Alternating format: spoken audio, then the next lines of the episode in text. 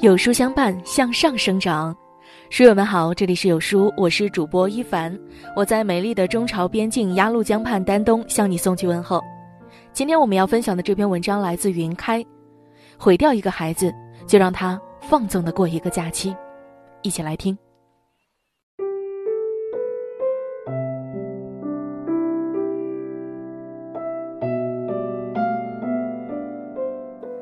今年春节，一场疫情席卷中华大地，归校复课至今遥遥无期。很多省份规定二月底前或三月一日之前不得开学。为了帮助孩子们持续学习，防止假期滑坡，很多学校开始了上网课。然而，有很大一部分孩子却不想上网课，就想趁着假期延长好好睡懒觉、刷手机、玩游戏。有老师反映。正式上网课后，甚至有学生中午十二点还没起床，躲在被窝里假装打卡。不过，有人懒惰放纵，也有人勤奋自律。前两天看新闻，就被一个坐在寒冷的楼顶埋头苦读的身影感动了。南阳西川高三学生小通成绩优异，班级第一，全县十五名。他没有因为假期而丝毫松懈自己，坚持每天五点半起床开始早读。疫情阴霾之下，学校采用网上开课。小童家中没有 WiFi，只好跟邻居借网，每天早上八点爬上屋顶坚持学习。网友们纷纷给小通点赞，为他加油。有人说，一切终将过去，但过去之后，有人依然停留在原地，有人已经迭代升级。时间是这个世界上最大的公平。漫长的假期结束后。松懈放纵的孩子，成绩只会越来越差；坚持自律的孩子，则会越来越优秀。毁掉一个孩子，就让他放纵的过假期。一个放纵的假期，就是一生的差距。有句广为流传的话说：“不怕同学是学霸，就怕学霸过长假。”的确如此，学霸靠的不是智商。而是在那些其他人放纵的时候，默默的努力和持续自律。双双考上清华的学霸双胞胎焦雨辰和焦雨晓就是如此。被询问学习秘籍时，他们说：“我们成功的关键就在于寒暑假。每个假期，他们认真的制定学习计划，严格按照计划执行。每天早起晚睡，同龄人在睡懒觉、打游戏、吃喝玩乐、挥霍光阴的时候。”他们却在查缺补漏、复习巩固、自学预习、读课外书、锻炼身体。他们不止做题，还会安排单元测试，并根据测试成绩进行针对性的学习。凭着持续的高标准、严要求，他们高分考入清华之前，焦雨辰就已经通过了清华大学自主招生考试，焦雨晓已获得清华大学领军计划资格。回母校的演讲中，他们说。没有什么事情可以一蹴而就，真正的成功都是积累的结果。曾经因为一张作息计划表被夸上热搜的浙大学生胡一杰也是如此。他的作息表不仅精确到分，而且根据计划每周调整，严格执行。大一时有一个月，他要考托福，又要为转专业备考，他给自己定的学习计划是晚上十点睡觉，凌晨三点起来学习。由于严格的自律和时间管理，胡一杰顺利考进了高手聚集的竺可桢学院，转专业到建筑系，还在浙大成了神一般的存在。不仅成绩好，他还学会了开飞机、潜水，自创潮牌服装，代表浙大参加直来直往。浙大一百二十周年校庆特稿中心学生负责人，第六届浙江大学十佳大学生候选人。欲戴王冠，必先承重。学习亦是如此，没有平白无故的好成绩。学霸之所以成为学霸，就是因为那份严格而无止境的自律。那些在假期里懈怠的孩子，如果没有意识到这一点，和学霸的差距只会越来越大。自律赢得的不仅是一时的好成绩，而是更幸福、更成功的人生。美国总统罗斯福曾说。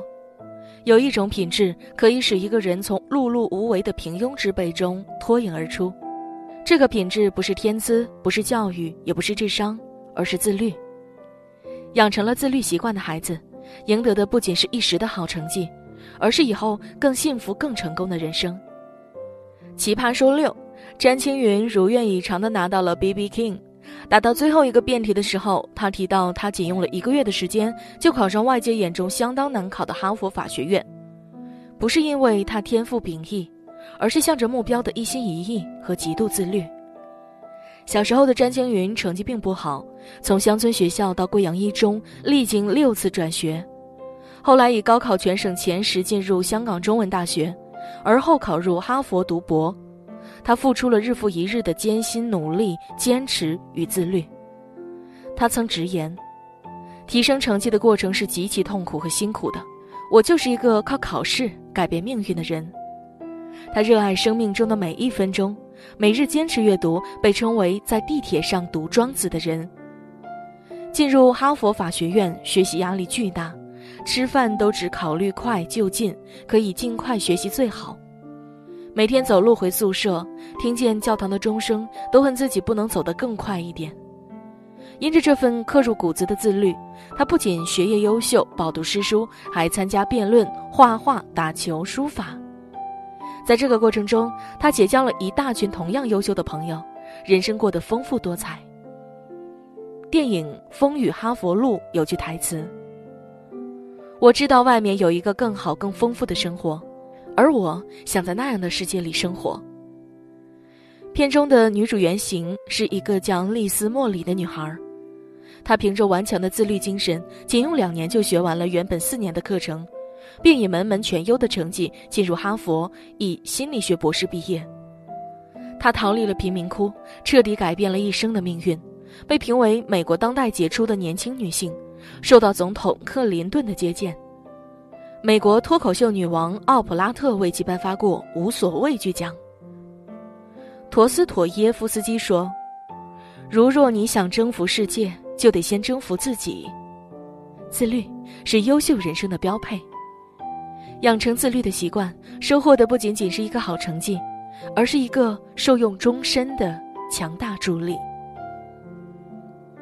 自律是所有优秀的人的共性，是一个孩子最应该拥有的品格。”养成自律很重要，也很难。那么，父母该如何帮助孩子培养自律呢？一、制定计划表。几乎所有学霸都有时间管理能力，利用计划表可以帮助孩子形成规律的作息，清晰合理的管理时间、管理行为，提升效率。清华大学特等奖学金答辩视频上，获奖者马东涵展示的作息计划表，引得网友们惊呼不已。就连浙大学霸胡一杰也是参考了他的计划表。计划表中不仅有时间和任务规划，还有计划完成情况、学习情况、社会工作、体育锻炼、生活状态、修养品性一天总结。很多网友感慨：好强，永远都是比你优秀的人还比你努力。二，做权威型父母。大多数孩子一开始做不到自主管理、严格自律。父母要帮助他们克服习惯养成阶段的痛苦及困难。少年说有一期节目，初一的张谨言走上高台控诉爸爸：“你真的太狠心了。”原来小学毕业的张谨言恰逢十二岁生日，爸爸给他送了一份生日大礼，为期三个月的军训。早上五点半至晚上睡觉，从长跑学习到做家务，整天安排的满满当当。同学们都用愤怒甚至鄙夷的目光看着张爸爸。张爸爸平静地问女儿：“进入初中，觉得学习苦不苦、累不累、快不快乐？”女儿回答：“不苦不累，快乐都不如军训苦。”台下一片掌声。这时，张谨言似乎突然明白了爸爸的良苦用心。爸爸对他说：“看似简单的军训，却是对人生更好的磨砺。”你能坚持三个月，就能坚持初中三年，人生的三十年。《爱、金钱和孩子》一书中，把父母分成专断型、放任型、权威型。权威型的父母是介于专断型与放任型之间的一种模式。这类父母通过说理和塑造权威，跟孩子保持沟通，一方面向孩子输出价值观，另一方面运用父母的权威对孩子立规矩，进行必要的管束和推进。父母可以召开家庭会议，向孩子传递能量和价值，跟孩子一起制定计划，并进行监督管理及适当的奖惩。三，保持仪式感。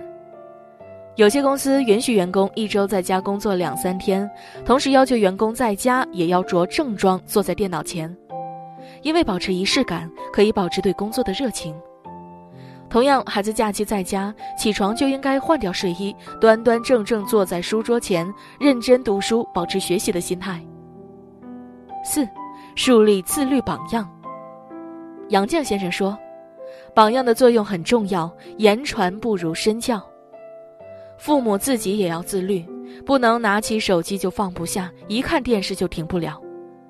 在家的时候，你也要跟孩子一样，每天规律作息、工作并学习。假期里的放纵，开学后的鸿沟；少时的放纵，一生的差距。知乎上有个问题：孩子需要经历些什么，才会明白学业的重要性？高赞回答讲述了自己畏难辍学后的打工经历。文凭低，在餐厅打杂、洗碗、拖地、剁菜、搬饮料、倒垃圾、通厕所，拿着最低的工资，住着最差的宿舍，在别人的呼噜声中彻夜难眠。正如日本校园电视剧《龙樱》中山本老师说的：“当天真的你们被无情的抛入社会之后。”等待着你们的，只有充斥着不满和悔恨的现实。想起以前读书的日子，他才明白，原来读书不苦，不读书的人生才苦。他重新回到学校，刻苦自律，把高中落下的课补上，顺利上大学。读书很苦，自律很苦，但是通过读书获得的知识，通过自律获得的习惯，将使人的一生受益无穷。愿每一个孩子在父母的帮助下，克服懒惰，培养自律，努力学习，把疫情笼罩下的日子变成一个自我超越的、有意义的假期。